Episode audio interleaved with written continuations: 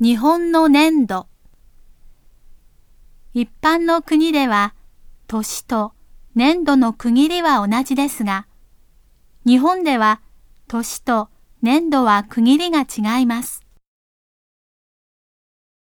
年は1月から12月。